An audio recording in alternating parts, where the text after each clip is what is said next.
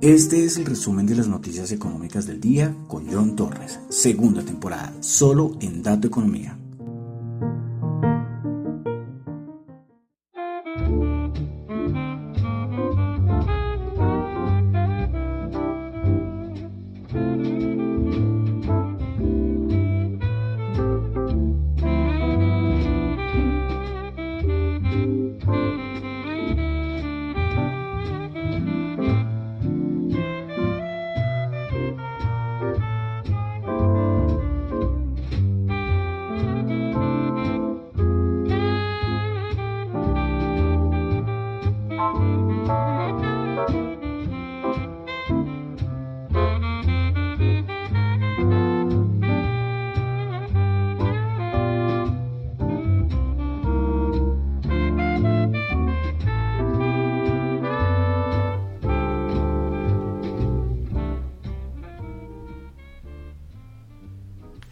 Buenas noches a todos, son las 8.04 de la noche de hoy lunes 14 de febrero del año 2022. Mi nombre es John Torres y este es el resumen de las noticias económicas del día. Estoy que estornudo.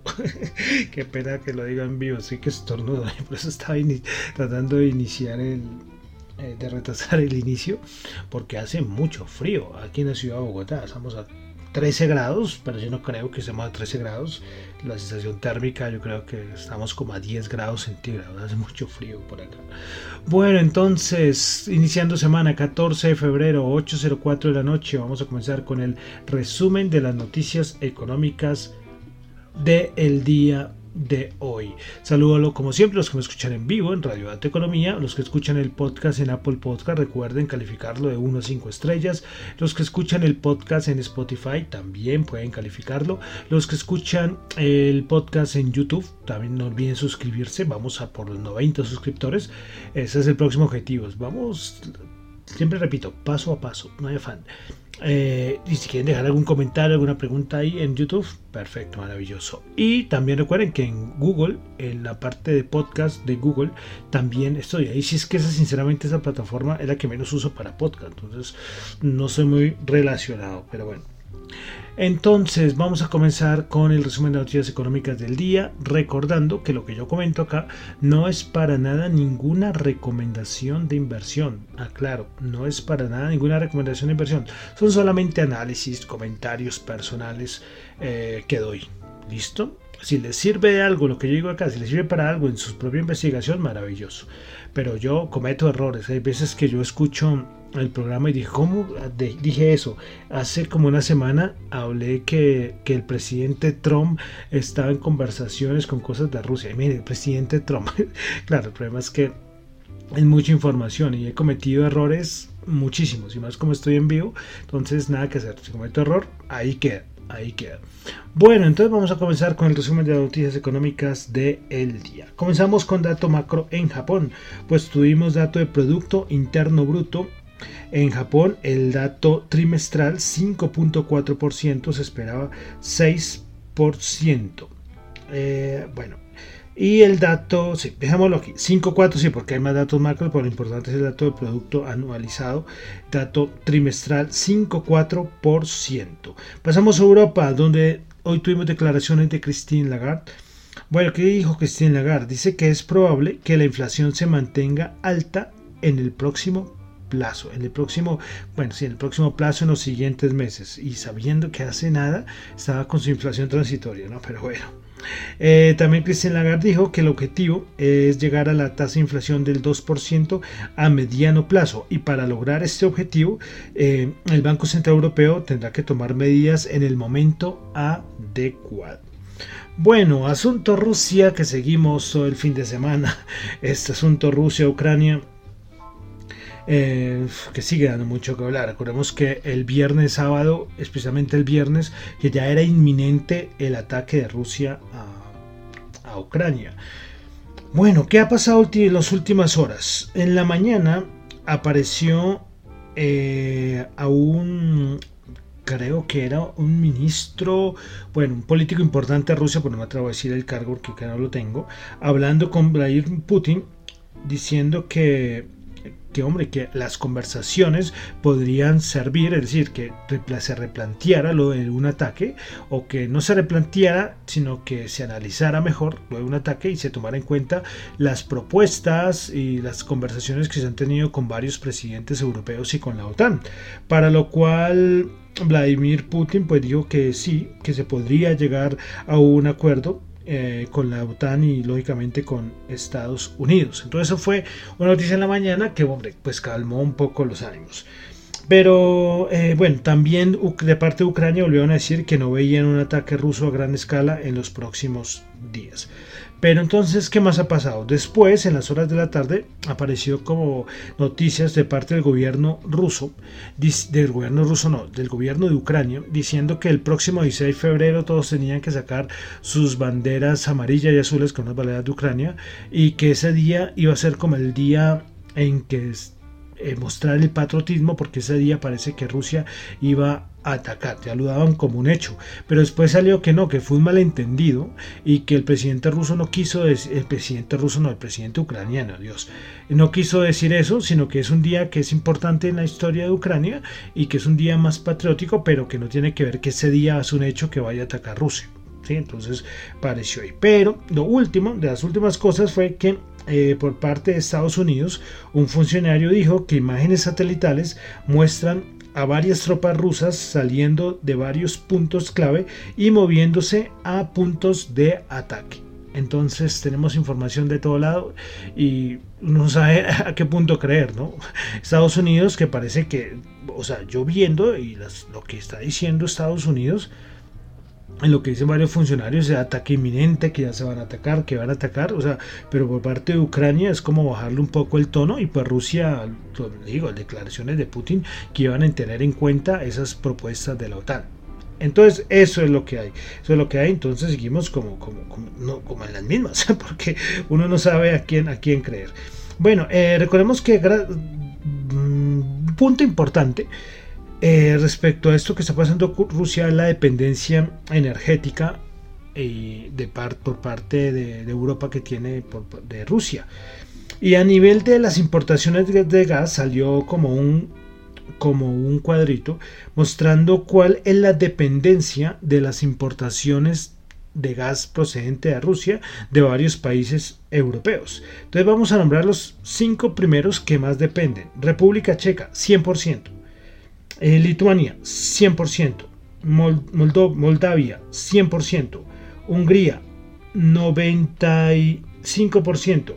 Y Eslovaquia, 85%. Eh, y los que menos, de cierta manera, dependen de este, del comercio con, con Rusia a nivel de gas serían eh, Suecia 12.7%, España 10.4%, Portugal 9.7%, Reino Unido 6.7% y Bélgica 6.5%. Entonces, claro, hay países que la dependencia de, Rusia a nivel de gas es máxima, 100%, 100%, lo que la República Checa y Lituania. Bueno, eh, bueno, continuamos. Pasamos a Estados Unidos. ¿Qué pasó en Estados Unidos? Pues hoy volvió a hablar el señor Bullard de la Fed de San Luis, el mismo que hizo estragos el viernes, pues hoy volvió a hablar. Bueno, ¿qué dijo hoy? Dijo que viendo los últimos cuatro informes de inflación, estos informes justifican el aumento de, a nivel de política monetaria de 100 puntos básicos para el primero de julio, es decir, la repetición de lo que dijo el viernes. También dijo que el presidente de la Reserva Federal, Jerome Powell, va a ser el que va a decidir el momento en que se van a aumentar las tasas. Y también dijo que me pareció curioso y es que él va a tratar de convencer a otros miembros de la Reserva Federal sobre, sobre su estilo de pensamiento a nivel de política monetaria. Bueno, de resto todo, mucha información, pero todo acerca del pendiente de lo de Rusia, a nivel de Estados Unidos. Pasamos a Colombia. Tuvimos datos de importaciones de Colombia del año 2021, sumaron 61.101 millones de dólares. Eso significa un aumento de 40,5% frente al 2020 y de 15,9% respecto al año 2019. Bueno, hoy tuvimos la la conocida encuesta de la opinión financiera por parte de Desarrollo del año del año del mes de febrero de este año 2022. Bueno, expectativa de crecimiento económico 2021 9,97. ¿Mm? Vamos a ver en cuánto en cuánto queda en enero era 9,7. El dato hoy se por ahí se filtró un dato por declaración del presidente Iván Duque que era el 10%, pero esperemos el dato, creo que sale mañana, ¿eh? mañana pasado, el dato de crecimiento económico. Bueno, respecto a 2022, en enero era el 4,5% y bajó al 4,2%. El primer trimestre de 2022 eh, se estima que sea el 5,1%. Respecto a la tasa de intervención del Banco de la República, el 73% de los analistas espera que la tasa se incremente a 4%, mientras que el 2,7% espera que la tasa llegue a un 6%. Respecto a inflación, el anterior, bueno, el anterior dato de diciembre la expectativa era 6,17 y terminó en 6,94. Para febrero del 2022 los analistas esperan que la inflación se ubique en el 7,35%. Factores relevantes a la hora de invertir. Primer lugar, condiciones sociopolíticas con el 58,3%. Segundo lugar, política monetaria 19,4%. Factores externos 8,3% y otros factores de crecimiento económico 5,5%. Y finalmente, como siempre al final de esta encuesta están las acciones que componen el índice de renta variable Colcap. En primer lugar, Ecopetrol es la acción más atractiva para los analistas con el 60% de las opiniones. Segundo lugar, Bancolombia. Tercer lugar, Grupo Energía Bogotá. Cuarto lugar, Grupo Sura. Y por último, ISA. Entonces, esto es la encuesta de opinión financiera de febrero. Bueno, continuamos más datos de Colombia. Tuvimos dato de las ventas de comercio minorista. Y es que eh, frente, a, frente al año 2020, las ventas de comercio minorista en Colombia crecieron 17,8% y la producción de la industria manufacturera varió el 15,9%. Eh, vamos a resaltar un sector que es el sector de alojamiento aumentó 100,2% frente al 2000 frente al 2020 y frente a 2009 se contrae el 25,1%. siempre diré que esperar ya es más datos para compararlo frente a 2021 y no todavía frente al 2020. Bueno, y finalmente en Colombia tuvimos el dato de índice de producción industrial que creció 10,3% en el año 2021. Entonces, bueno, varios datos macro importantes en Colombia. Pasamos ya entonces a la parte de mercados, noticias, commodities. Eh, hoy Citi eh, dijo que el petróleo podría aumentar 10% por todo lo que está pasando en el conflicto de Rusia, eh, el conflicto entre Rusia y Ucrania. Entonces, súmele el 10% a los 94 más o menos, ahí les puede dar un valor. Entonces, eh, eso fue lo que dijo City. Bueno, pasamos directamente a cositas aquí de de Colombia. Eh, eh, por ahí hay noticias sobre Hidroituango, porque parece que las autoridades concluyeron que no hay restricciones para que Hidroituango pueda empezar a generar energía eléctrica. Entonces podremos volver a ver funcionando Hidroituango. Más cositas aquí de Colombia. La semana pasada yo les comenté sobre la propuesta del grupo Bolívar. Pues el día de hoy se llevó a cabo la Asamblea General Extraordinaria de los accionistas eh, del Grupo Bolívar. Y voy a resaltar es que se aprobó el proyecto de conversión de acciones ordinarias en títulos con dividendo preferencial y sin derecho a voto. Y además eh, parece que también se aprobó la... Ah, bueno, parece no, se aprobó ¿sí? porque también se dio con autorización para adelantar los trámites encaminados a su formalización para permitir que los accionistas decidan la conversión de un número máximo de especies comunes a transferir. También se estaba hablando de que hay montos eh, a nivel de montos a nivel de eh, recompra de acciones también del grupo Bolívar. Entonces fue importante para los accionistas eh, del grupo Bolívar. Bueno, Vamos a entrar a los mercados. Los mercados siguen en lo mismo, en lo mismo, pero esta semana recuerden que tenemos vencimiento de opciones, vencimiento de VIX. Y tras del hecho tenemos la perla que, o lo de Rusia con Ucrania. Entonces el nerviosismo sigue igual.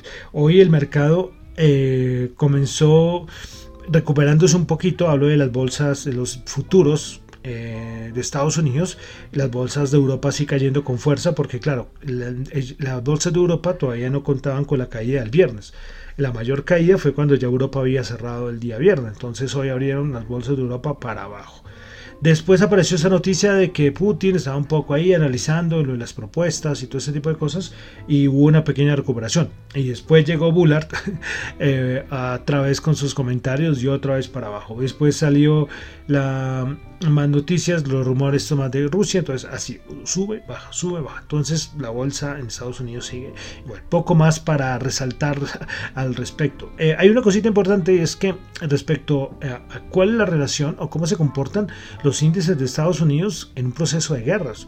Y y se han mostrado que a corto plazo pues sí generan varios, varios movimientos a la baja pero es una cosa que no dura máximo un mes y bueno dependiendo también del tipo de, de confrontamiento.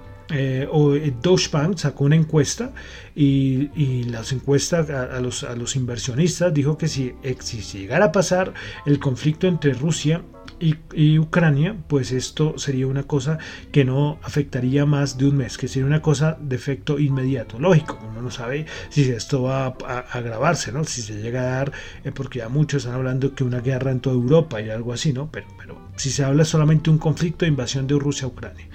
Entonces son estas cosas y seguimos lo mismo con movimientos importantes. Eh, los índices, ojo, los índices que es lo que yo nombro acá, eh, van cayendo pero ojo, por dentro, uy, por dentro hay, hay acciones, por ejemplo, el Nasdaq han caído más del 40%.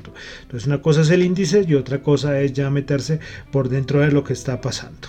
Bueno, entonces vamos a pasar a los índices. A ver, a ver, a ver, a ver, que se me pierde. Bueno, comenzamos con el Nasdaq 100, que el día de hoy subió 14 puntos, 0,1%, 14.268 puntos.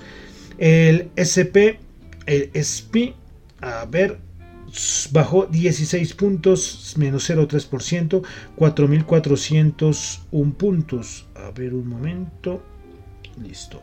Eh, vamos a pasar entonces al Dow Jones. El Dow Jones el día de hoy bajó 171 puntos, menos 0,4%, 34.566 puntos. Y el Dow Jones, al menos del Dow Jones por el momento, si les tengo cuáles fueron los que más subieron y más bajaron el día de hoy en el Dow Jones. Entonces, los que más subieron fueron Nike, subió el 1%, Walt Disney subió el 0,9% y Coca-Cola subió el 0,6%. Principales perdedoras en el Dow Jones, subimos a Walgreens Boots bajando el 2,7%, IBM bajando el 1,9% y Chevron bajando el 1,5%. Bueno, antes de pasar a la Bolsa de Valores de Colombia, el VIX, el VIX que seguimos haciéndole eh, seguimiento. Bueno, un momento, a ver, el VIX, el VIX. Listo, entonces el VIX subió el 3,5%, 28,3 está el VIX. Bueno, vamos a pasar a la Bolsa de Valores de Colombia. El MSCI Colcap bajó 12 puntos, menos 0,8%, 1.480 puntos. Principales ganadoras en la Bolsa de Valores de Colombia tuvimos a Villas Ordinaria subiendo el 6,1%, Bancolombia subiendo el 2,1% y con concreto subiendo el 0,9%, Bancolombia Ordinaria. Principales perdedoras tuvimos a preferencia del Grupo Sura bajando el 3%, Grupo Bolívar bajando el 2,9% ISA bajando el 2,6%. Bueno, pasamos entonces a algo de commodities. El oro 1872 subió 12. El WTI, el petróleo 94.7 subió 0.8, el Brent 95.7 subió 0.7. A ver qué pasa si llega a tocar esos 100, ¿no? Es una resistencia psicológica eh, importante. Bueno, el dólar en Colombia 3.939 subió 21 pesos. Entonces vamos a pasar a las criptos, las criptos, las criptos. A ver si esto abre para poder ver cómo están las criptos en el día de hoy. Bueno, entonces el Bitcoin subiendo el 1%, Ethereum subiendo el 1,6%, BNB subiendo el 1,4%, Ripple bajando el 0,4%, Cardano subiendo el 1,5%, Solana subiendo el 4,7%, Terra subiendo el 3,5%, Avalanche subiendo el 4,8%, Dogecoin bajando el 2,4% y por último Polkadot subiendo el 0,1%. Bueno, cositas de criptos. Eh, bueno, ayer lo del Super Bowl, que eso ha dado mucho de qué hablar, porque en los comerciales de Super Bowl tuvimos como cuatro anuncios respecto, referente a, criptos. Eso sí, por parte de exchange centralizados. Eh, tuvimos lo de FTX, eh, que fue interesante, muy interesante, lo recomiendo. No les voy a hacer spoilers, véanse el de FTX si no lo han visto, es muy interesante. tuvimos el de, el de Itoro. El de Itoro, pues me pareció, bueno, es el que menos me gustó, creo. Después tuvimos el de Crypto.com con, con ay, eh, eh, ay, se me olvidó el nombre del basquetbolista, encontrándose con su mismo yo, pero de hace más de 20 años. Eh, se me olvidó el nombre, por Dios. Bueno, y el más curioso fue el de Coinbase, el que más ha dado de hablar porque los que ya tenemos unos años, si tuvimos DVD, recuerdan cuando entraba en modo de reposo que aparecía un simbolito dando vueltas por la pantalla. Entonces lo que hizo Coinbase fue el QR que, se, que dirigía, si ustedes lo escaneaban con su teléfono, lo mandaba a la aplicación y eso fue en unos, unos cuantos segundos ahí dando vueltas el, QR y todo el mundo escaneando y yendo a la aplicación. Y claro, para residentes de Estados Unidos era para que la gente abriera sus cuentas y, y como en un sorteo, igual para los clientes antiguos. Muy curiosa esta de Coinbase. Entonces, mucho que hablar, ¿eh? Las criptos. Muchos diciendo que esto ya es una señal de que ahora sí las criptos van a, cero porque ya la burbuja ya va a explotar. Eso están diciendo por ahí en Twitter. Eh, porque así pasó en el 2000 y me gustó fue una respuesta que decía eh, muchas de esas empresas de la burbuja.com todavía existen. Unas desaparecieron pero ojo el sector todavía todavía existen muchas empresas de esa época pues sí hubo una como una limpieza grande pero pero pero todavía existen. Bueno y entramos a nuestro rápidamente para terminar por el día de hoy nuestro diccionario cripto.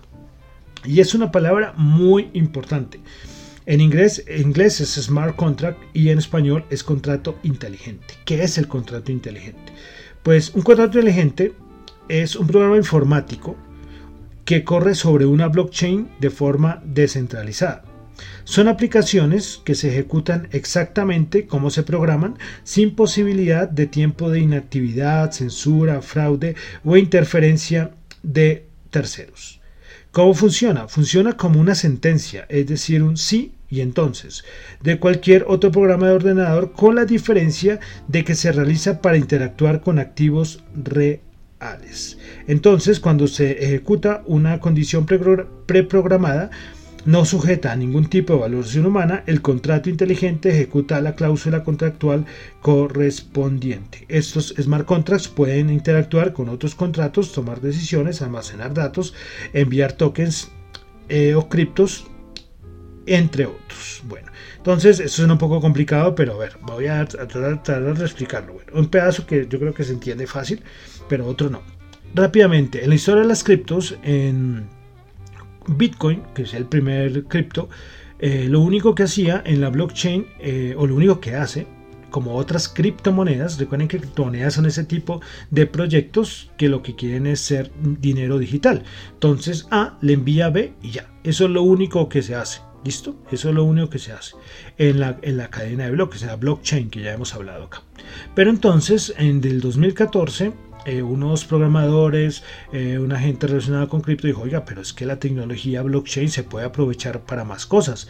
Entonces vamos a meterle un poco más de programación para que no solamente sea que A le envía a B y ya, sino que ocurran más cosas en esa interacción. Y puede ser que eh, A se comunique con otros contratos, como lo dice en la información, con otros tokens o con otras cadenas, o, o que e para antes de que llegue a B, es decir, que no sea A enviando a B, sino que A suceda un montón de cosas y después sí se vaya a B. Entonces esta es la gran innovación que tuvo un proyecto como Ethereum. Ethereum fue los que en los primeros que involucraron y metieron los smart contracts a blockchain. Por eso Ethereum tiene un poder, ahorita es la segunda, como les acabo de decir, en cuando leemos lo del ranking, es la segunda por market cap, tiene una importancia grandísima y es porque involucró los smart contracts y trajo los smart contracts al, al mundo cripto. Entonces, eh, ¿qué posibilita esto? Pues un montón de cosas. Por ejemplo, las finanzas descentralizadas. Uno programa que, por ejemplo, A va a interactuar con una plataforma, pero entonces lo que se dice es que eh, A envía y entonces ahí puede quedar durante un mes y después si se libera esa transacción. ¿Ven? Entonces es la diferencia con, con, la blockchain como por ejemplo Bitcoin, que es solamente enviar A o B. O sea, lógicamente suceden más cosas, pero, pero de cierta manera el resumen es de A o B. Mientras que en los smart contracts suceden un montón de, de otro tipo de, de, procesos. Por eso es que acá dicen, como decía en la, en la, en la definición un poco más técnica, funciona como una sentencia sí, entonces. Si sucede tal cosa, entonces pasa otra cosa. Entonces, esa es parte de la programación que yo les había comentado en otra, en otra parte importante. Entonces, claro, a partir de los smart contracts fue que nació lo de las finanzas descentralizadas, los NFTs, los préstamos, o sea, revolucionó. Eso es parte del nacimiento de lo que se conoce como blockchain 2.0 o cripto 2.0. ¿Listo? Primero fue Bitcoin con las criptomonedas, una blockchain, una cosa que no había mucha, mucha ciencia, pero ya con los smart contracts las cosas se complican. Y finalmente, eh, de proyectos relacionados con smart contracts, pues han salido y son los que salen ahora actualmente, porque los smart contracts, como decía, cambió, cambió todo, cambió de cierta manera el mundo cripto lo evolucionó y se tienen más utilidades ¿no? que, solamente enviar, enviar valor de A o B por ejemplo, con una cripto, como puede ser Bitcoin. Y los smart contracts ofrecen muchas más posibilidades y son de verdad que los smart contracts de las cosas que se usan ahora más. Entonces ya hay más proyectos como Solana, eh, como Avalanche, como Algorand, bueno, todos esos proyectos que se encargan de hacer smart contracts y que en su ecosistema pues ocurran cosas como les comentaba hace un momento como NFT, eh, DeFi, eh, DEX, bueno, todo este tipo de cosas que de pronto yo creo que más adelante les diré. Listo, entonces esta es la importancia, por eso es muy importante los smart contracts o los contratos inteligentes en el mundo cripto. Bueno, y con esto termino por el día de hoy el resumen de las noticias económicas del día. Recuerden que lo que yo comento acá no es para nada ninguna recomendación de inversión. Les recuerdo, hagan su propio análisis. Si algo que yo digo acá les sirve, pues maravilloso. Pero hagan su propio análisis siempre. No se dejen comer cuento de nadie. ¿eh? Listo, entonces terminó por el día de hoy. Recordando que me encuentran en Twitter en la cuenta arroba Chu, en la cuenta arroba Dato Economía. Y si quieren contactarme para la emisora radiodatoeconomía arroba gmail.com. Bueno, entonces ya me despido. Recuerden, vamos a despedirnos con música, pero recuerden que los de YouTube no pueden escuchar nada de música, lo lamento, por asuntos de derechos. Entonces vamos a terminar con el bogotano Fonseca con su canción Enrédame. Muchísimas gracias.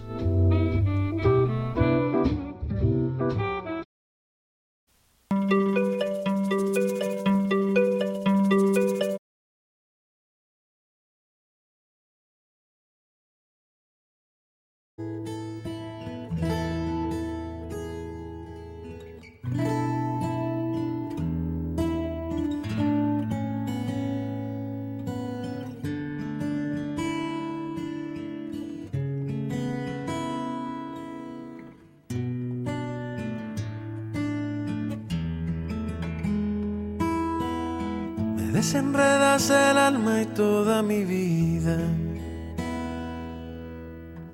Me desenredas el tiempo todos los días. Pero me encanta enredarme todas las noches contigo. Y si estoy loco vas a vivir en un manicomio conmigo. Por andarte adorando siempre me enredo me la paso encontrándote entre mis sueños y voy buscando el momento para quererte con tiempo. Corazón mío, como te quiero y como te llevo por dentro. Y enrédame de amor mi vida y hazme un nudo ciego. Y entrégame tus pesadillas, que yo te doy mis sueños. Y enrédame de amor mi vida, vemos tanto enredo. Y enrédame en tus besos, que yo a tu lado en todo me enredo.